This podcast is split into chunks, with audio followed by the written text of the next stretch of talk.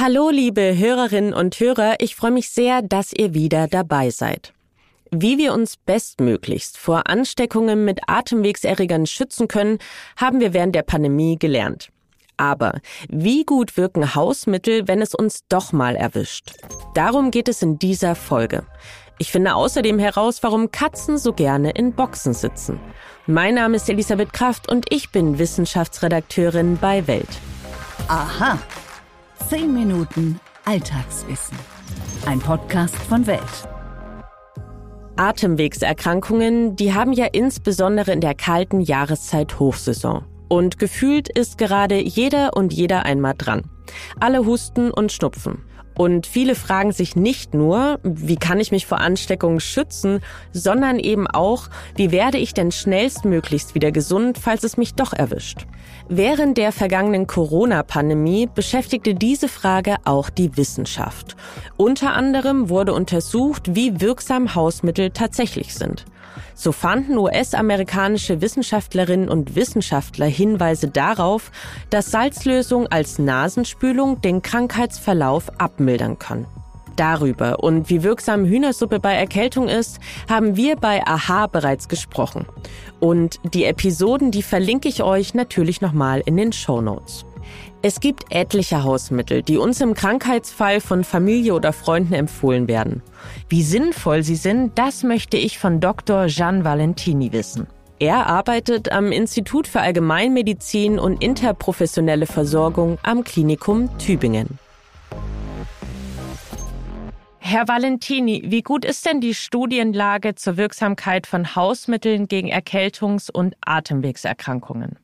Die Studienlage zu Hausmittel ist ganz offen gesagt nicht wirklich üppig. Äh, das ist sehr bedauerlich, denn es sind Verfahren, die eine sehr lange Tradition schon haben und sich über die Zeit einfach bewährt haben. Und um hier verlässliche Empfehlungen zu geben, bräuchten wir eigentlich oder brauchen wir eigentlich deutlich mehr Studien dazu.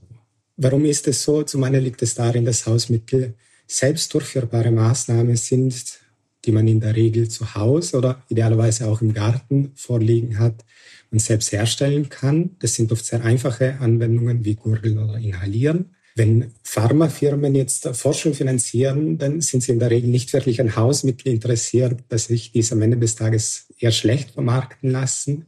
Es braucht dafür einfach eine öffentliche Forschungsförderung. Aber allerdings ist es auch hier schwierig, finanzielle Mittel zu erhalten. Hausmittel oft bei einfacheren, selbstlimitierenden, das heißt von alleine heilenden Erkrankungen eingesetzt werden. Und es steht oft nicht auf der obersten Prioritätenliste der öffentlichen Geldgeber. Sie haben ja jetzt eben auch schon das Gurgeln angesprochen. Und meine Frage wäre, hilft denn Gurgeln mit Salzwasser, um Atemwegserkrankungen vorzubeugen? Also ganz allgemein lässt sich aufgrund der aktuellen Studienlage sagen, dass Salzlösungen, die in welcher Form auch immer als Nasentropfen, Spray, Spülungen oder Gurgeln angewendet werden, die Symptome von Atemwegserkrankungen lindern können.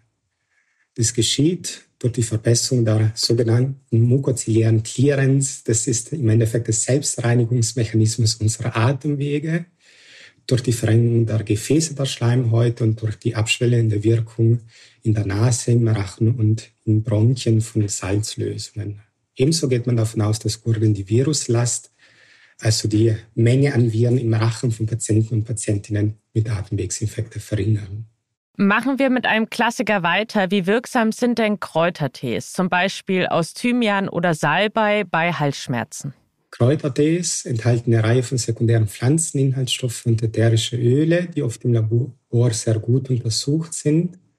Und bevor wir uns das im Detail anschauen, möchte ich gerne nur ein paar allgemeine Hinweise zu Tees geben. Und zwar, wenn wir von Tees als Hausmittel sprechen, dann sind oft die herkömmlichen Teebeutel, die wir kennen und trinken, nicht wirklich sehr gut dazu geeignet, denn die enthalten häufig stark zerkleinerte Bestandteile oder pulverisierte Bestandteile, die oft medizinisch nicht mehr wirksam sind. Das heißt, wenn man den Tee als Hausmittel einsetzen möchte, dann empfehle ich immer einen offenen Tee oder einen Teebeutel, die man, dass man in der Apotheke käuflich erwerben kann, zur Verwendung, das den Richtlinien des deutschen Arzneibuches entspricht. Salbei als ganz konkretes Beispiel wird auch in der Leitlinie Halsschmerzen empfohlen, ausdrücklich empfohlen. Und da gibt es auch klinische Studien, die zeigen, dass die Anwendung von Salbei als Spray oder als Lutschbonbon eine Reduktion der Halsschmerzen erzielen kann. Und man geht davon aus, dass die ätherische Öle, die im Salbei enthalten sind, das Wachstum und die Vermehrung von Viren, Pilzen und Bakterien hemmt, sowie auch insgesamt entzündungshemmend wirken. Taugt denn Honig tatsächlich als Schleimlöser und auch als Hustenstiller? Eine große Übersichtsarbeit ging der Frage nach, ob Honig durch Bakterien oder Viren verursachte Hustensymptome bei Kindern reduzieren kann. Und die Antwort äh, war recht eindeutig, dass Honig bei Kindern mit akuten Husten höchstwahrscheinlich hilft, ein bisschen zurückhaltend ist sozusagen das Ergebnis dieser Studie. Und diese Ergebnisse zeigen aber, dass Honig die Hustensymptome wahrscheinlich besser reduziert als ein Placebo oder sogar als ein Medikament Salbutamol, was die, unsere Atemwege erweitert, wenn es für drei bis fünf Tage verabreicht wird. Ebenso fand ich sehr spannend, dass die Studie zum Ergebnis kommt, dass Honig wahrscheinlich wirksamer bei der Hustenlinderung ist und vor allem auch bei der Reduzierung von den Schlafstörungen, die durch den Husten vor allem in der Nacht auftreten bei Kindern, als wenn man gar keine Behandlung einsetzt. Ob dann pur im Tee oder in der Tasse Milch, das spielt wahrscheinlich keine Rolle, sondern das sind eher dann die Trägersubstanzen und der Honig selbst macht die Wirkung aus. Genau, dann bleiben wir mal beim Husten. Wie sinnvoll ist denn Inhalieren und wie inhaliere ich überhaupt richtig? Eine Dampfinhalation kann sowohl bei Husten als auch bei Schnupfen sinnvollerweise eingesetzt werden und der aufsteigende Dampf gelangt in die Atemwege, in die Luftwege und die Wärme regt den Stoffwechsel der Schleimhäute an, sie werden besser durchblutet, durchfeuchtet und die Reinigungsfunktion ist besser und diese Wirkung kann man zudem noch verstärken, indem man Salz dazu gibt. Das haben wir eingangs schon erwähnt und nach persönlicher Vorliebe können auch spezifische Zusätze wie zum Beispiel Thymian, Eukalyptus oder Kamille dazugegeben werden. Für die richtige Anwendung braucht es einen kleinen Topf mit warmem Wasser. Die Temperatur kann so von 40 bis 70 Grad reichen. Also es muss nicht kochend heiß sein. Es braucht ein großes Duschhandtuch, mit dem man sich zudecken kann. Ein, zwei Esslöffel Salz auf ein Liter Wasser und eventuell noch etwas Kamillenblütentee zum Beispiel, wenn man das dazugeben will. Und man kann mehrmals am Tag inhalieren. Und danach sollte man idealerweise eine Nachruhe von zehn Minuten mindestens einhalten. Oftmals kommt ja zu Husten und Schnupfen auch noch Fieber dazu. Und ein Hausmittel, das ich da kenne aus meiner Kindheit, sind Wadenwickel. Helfen die denn wirklich, um die Temperatur zu senken? Ja, das Prinzip der Wadenwickel besteht darin, die erhöhte Temperatur durch die sogenannte Verdunstungskälte der Wickel zu senken. Wichtig bei Wadenwickel ist, dass man das nicht zu früh einsetzt. Bei Kindern zum Beispiel e- erst ab 38,5 Grad. Denn Fieber per se hat eine wichtige Funktion im Körper und zeigt an, dass unsere Körperabwehr arbeitet und die will man nicht sofort unterbrechen. Beim Wadenwickel selbst äh, will man das Fieber nur sanft senken, also so um ein Grad Celsius. Und ganz, ganz wichtig äh, ist, dass man dabei nur lauwarmes Wasser verwenden sollte, also ungefähr bei Erwachsenen 10 Grad unter der Körpertemperatur, bei Kleinkindern oft nur 2 bis 5 Grad unter und auf gar keinen Fall Eis, kaltes Wasser oder Eiswürfel. Das höre ich ab und zu und das ist sozusagen ein No-Go. Das war Allgemeinmediziner Gian Valentini. Danke Ihnen für Ihre Expertise. Sehr gerne. Und bevor es hier gleich mit unserer Rubrik und der Frage weitergeht, warum Katzen gern in Boxen sitzen, folgt hier eine kurze Werbepause. Neulich wieder zu hören bekommen, Aktien, Börse, Sparpläne, das ist nichts für mich. Ich verstehe ja nichts von Wirtschaft. Das ist die teuerste Ausrede, sich nicht um sein Geld zu kümmern. Bei 10% Inflation, da kannst du ja quasi schon in Echtzeit zuschauen, wie dein Geld an Wert verliert. Aber das Beste ist, um sein Geld clever anzulegen, da musst du kein Diplom in Wirtschaft haben. Aber vielleicht solltest du reinhören bei Defner und Chapitz. Wirtschaftspodcast von Welt. Mein Name ist Defner, Dietmar Defner. Mein Name ist Chapitz, Holger Chapitz. Wir streiten als Bulle und Bär jede Woche um die Wahrheit. Wahrheit. Und wir wetten auch darauf. Immer wieder dienstags, überall, wo es Podcasts gibt. Und freitags auch sehen um 17.45 Uhr bei Weltfernsehen.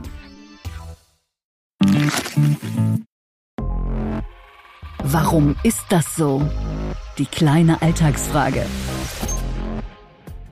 Katzen lieben es, in Boxen zu sitzen. Und zwar nicht nur Hauskatzen, sondern beispielsweise auch Tiger. Kein Witz. Das belegen Videoaufnahmen eines amerikanischen Tierheims für exotische Tiere, die ich euch natürlich gerne in den Shownotes verlinke.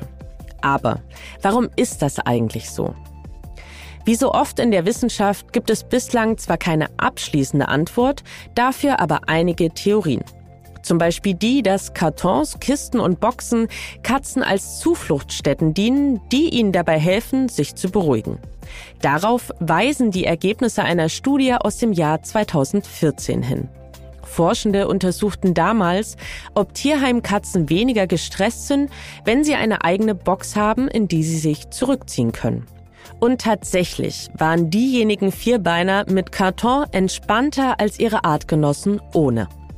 Hinzu kommt laut Katzenverhaltensforscherinnen und Forscher, dass die Vierbeiner verglichen mit anderen, geselligeren Lebewesen ziemlich schlechte Konfliktlösungsstrategien entwickelt haben. Heißt, geraten sie in Situationen, die ihnen Unbehagen bereiten, dann flüchten sie oder verstecken sich. Und auch dafür sind Kartons natürlich fantastisch geeignet. Eine weitere Theorie besagt, dass Katzen Kartons deshalb mögen, weil sie von allen Seiten sanften Druck auf sie ausüben. Das wiederum ähnle dem Gefühl, als Katzenbaby mit Wurfgeschwistern zu kuscheln. Zu guter Letzt könnte ihre Vorliebe für Kartons aber auch ganz pragmatische Gründe haben. Denn sobald ein neuer Gegenstand im Katzenhaushalt auftaucht, müssen sie ihren Geruch daran verteilen, um es zu markieren. Das, so Expertinnen und Experten, helfe ihnen dabei, sich in ihrer Umgebung sicher zu fühlen. Und wenn ihr mir jetzt noch einen riesengroßen Gefallen tun wollt, dann abonniert unseren Podcast bitte auf den Plattformen. Bei Apple Podcasts und Spotify, da könnt ihr uns außerdem eine Bewertung da lassen. Über fünf Sterne freuen wir uns natürlich am meisten, aber auch über jedes andere Feedback. Wenn ihr darüber hinaus Kritik, Anregungen, Lob oder einen Themenvorschlag habt, dann schickt ihn uns doch bitte per Mail an wissen.welt.de. Und damit wünsche ich euch einen fabelhaften Tag. Eure Elisabeth Kraft.